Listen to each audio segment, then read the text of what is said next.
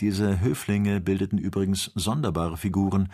Sie trugen fünf bis sechs buntscheckige Hemden, die übereinander gezogen waren und zeichneten sich durch enorme Schmerbäuche aus, von denen einige angesetzt zu sein schienen. Der Doktor unterrichtete seine Gefährten, dass dies hierzulande die Art sei, wie man sich beim Sultan beliebt zu machen suche. Die Rundung des Leibes lege hier ein Zeugnis für den Ehrgeiz der Leute ab. All diese dicken Hofschranzen gestikulierten jetzt lebhaft, sie schrien aus allen Kräften. Und ganz besonders zeichnete sich einer von ihnen aus, der jedenfalls Premierminister hätte werden müssen, wenn sein Umfang hierfür maßgebend gewesen wäre. Die Neger vereinigten ihr Geheul mit dem Geschrei des Hofes, indem sie sich die größte Mühe gaben, die Gestikulationen desselben nachzumachen, wodurch eine gleichmäßige Bewegung von etwa zehntausend Armen hervorgebracht wurde. Zu diesen Versuchen, den Ballon einzuschüchtern, die sich bald als wirkungslos erwiesen, gesellten sich noch andere, die unseren Reisenden gefährlicher zu werden drohten. Soldaten, die mit Bogen und Pfeilen bewaffnet waren, stellten sich in Schlachtordnung auf. Aber schon blähte sich der Ballon und stieg ruhig über ihre Reichweite hinaus. Nun ergriff der Gouverneur seine Muskete und richtete sie auf den Ballon, aber Kennedy hatte seine Bewegungen überwacht und zerschmetterte jetzt mit einer Kugel seines Karabiners die Waffe in der Hand des Scheik. Bei diesem unerwarteten Schusse entstand eine allgemeine Flucht. Jeder zog sich so schnell wie möglich in seine Hütte zurück, und die Stadt blieb während des übrigen Tages öde und verlassen. Die Nacht kam heran. Aber mit dem schwindenden Tageslicht hatte sich auch die letzte Spur eines Luftzugs verloren, und man musste sich damit begnügen, ruhig in einer Höhe von ungefähr dreihundert Fuß zu schweben. Nicht ein Feuer leuchtete durch das Dunkel der Nacht, es herrschte eine Totenstille. Der Doktor verdoppelte seine Vorsicht. Diese Ruhe war vielleicht nur scheinbar, um eine Falle zu verbergen. Und Ferguson hatte guten Grund, wachsam zu sein. Gegen zwölf Uhr schien die ganze Stadt in Flammen zu stehen. Hunderte von Feuerstreifen kreuzten sich wie Brander eines Feuerwerks, indem sie eine förmliche Verwicklung von Flammenlinien bildeten. Eine höchst sonderbare Erscheinung, meinte der Doktor. Gott bewahre uns, rief jetzt Kennedy. Der Brand scheint emporzusteigen und sich uns zu nähern. Wirklich erhob sich unter dem Lärm eines wütenden Geheuls und dem Knall der Musketenschüsse diese Feuermasse zum Ballon, und Joe schickte sich an, Ballast auszuwerfen. Bald indessen hatte der Doktor eine Erklärung für das Phänomen gefunden. Man hatte Tausende von Tauben deren Schwanzfedern mit leicht entzündlichen Stoffen versehen waren, gegen den Ballon losgelassen, und erschreckt stiegen sie empor, indem sie in der Luft feurige Zickzacklinien beschrieben. Kennedy setzte all seine Schießwaffen gegen die Tiere in Tätigkeit, aber was vermochte er gegen diese zahllose Masse? Schon umflatterten die Tauben die Gondel und den Ballon, dessen Wände das Licht zurückstrahlten und der in ein Feuernetz eingehüllt zu sein schien. Der Doktor warf ohne Zögern ein Stück Quarz aus der Gondel und wich so schnell wie möglich vor den Angriffen dieser gefährlichen Vögel. Noch zwei Stunden lang sah man sie im Dunkel der Nacht hin und her fliegen, dann verminderte sich ihre Zahl allmählich, und endlich war jede Spur von ihnen verschwunden. Jetzt können wir ruhig schlafen, sprach der Doktor. Joe dachte noch über das Abenteuer nach. Für Wilde kein übler Gedanke, meinte er. Man wendet diese Tauben hier ziemlich allgemein an, um die Strohdächer von feindlichen Dörfern in Brand zu stecken, aber diesmal flog das Dorf noch höher als das brandstiftende Geflügel. Der Ballon hat eigentlich keine Feinde zu fürchten, bemerkte Kennedy. Das möchte ich nicht so absolut behaupten. Welche denn zum Beispiel? Vor allem die Unvorsichtigkeit derjenigen, die er in seiner Gondel trägt. Darum, meine Freunde, überall und stets die strengste Wachsamkeit. 31. Kapitel Gegen drei Uhr morgens sah Joe, der die Wache hatte, endlich, wie die Stadt unter ihnen zurückblieb, und bemerkte so, dass Victoria seine Fahrt wieder aufnahm. Kennedy und der Doktor erwachten. Der letztere sah nach dem Kompass und nahm mit Befriedigung wahr, dass der Wind das Luftschiff nach Nord-Nordosten trug. Wir haben heute Glück. Alles gelingt uns. Noch heute werden wir wahrscheinlich den Chartsee entdecken, teilte Ferguson seinen Gefährten mit. Hat er eine bedeutende Ausdehnung? fragte Kennedy. Freilich, mein lieber Dick. In seiner größten Länge und Breite mag dieses Wasser immerhin 120 Meilen messen. Es muss ganz amüsant sein, über einen Wasserteppich spazieren zu fahren. Das wird ein wenig Abwechslung in unsere Reise bringen. Nun, ich dächte, wir hätten uns nicht zu beklagen. Haben wir doch an Abwechslung keinen Mangel und schreiten unter den bestmöglichen Bedingungen vor. Gewiss, Samuel.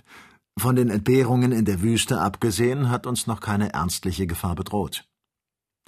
Unser wackerer Ballon Victoria hat sich ganz vorzüglich bewährt.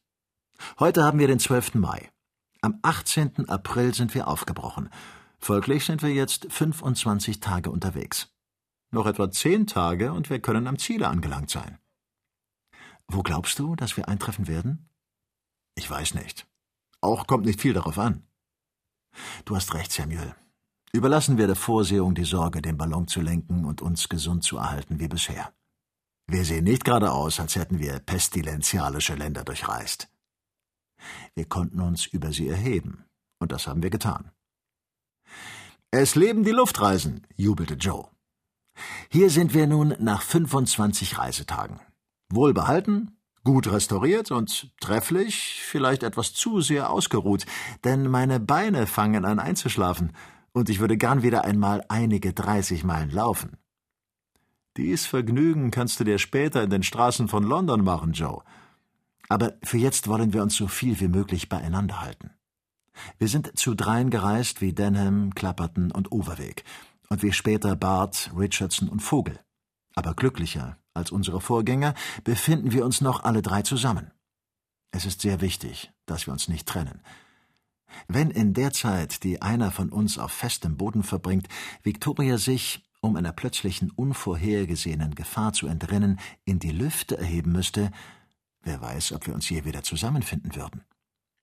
Deshalb hege ich auch immer eine gewisse Sorge, wenn du, Kennedy, dich von uns entfernst, um zu jagen. Ich muss gestehen, dass ich das nicht gern habe. Trotzdem wirst du mir wohl gestatten müssen, dieser Passion auch ferner hinzufrönen, Freund Samuel. Auch bedürfen unsere Vorräte einer Erneuerung. Und hast du mir vor unserer Abreise nicht eine Reihe herrlicher Jagden in Aussicht gestellt? Bis jetzt habe ich noch wenig auf der Bahn eines Anderson und eines Cumming geleistet. Nun, lieber Dick, dein Gedächtnis scheint in dieser Beziehung äußerst kurz zu sein. Oder veranlasst dich Bescheidenheit, deine Heldentaten so schnell zu vergessen. Meines Wissens hast du, des niedern Wildes nicht zu gedenken, bereits einer Antilope, einem Elefanten und zwei Löwen den Garaus gemacht.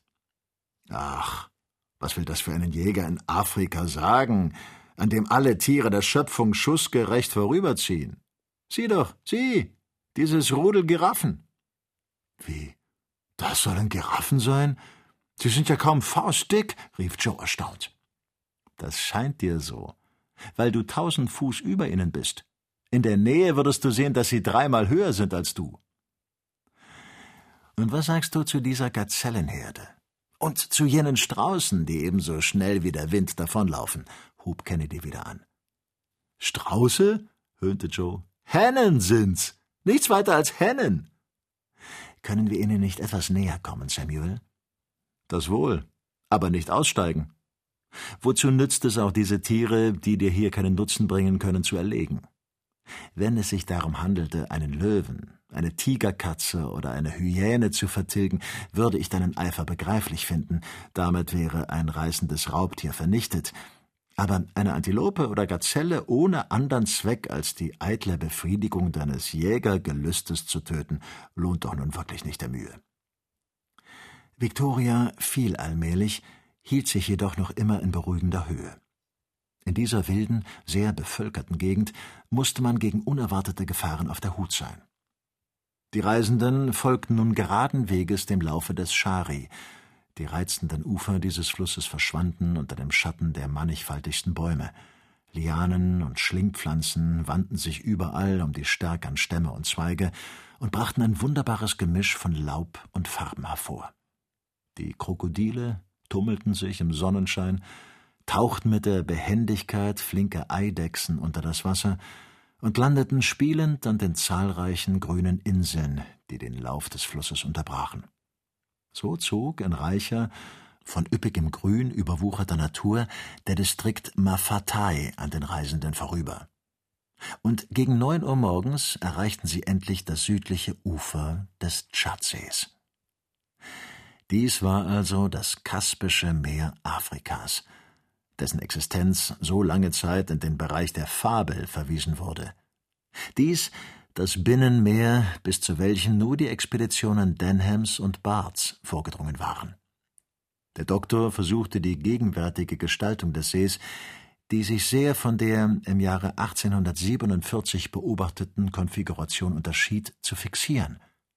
Aber eine Karte von dem Tschadsee zu zeichnen, ist eine Unmöglichkeit da er von schlammigen und fast unübersteiglichen Morästen umgeben ist, in denen Bart einst umzukommen fürchtete.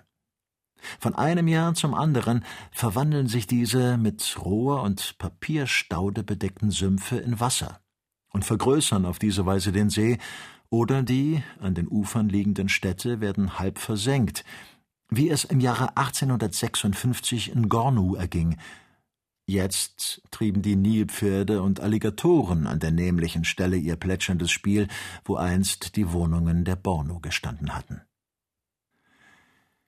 Die Sonne goss ihre blendenden Strahlen über die ruhige Flut, und im Norden schienen Wasser und Feuer an demselben Horizont miteinander zu verschmelzen.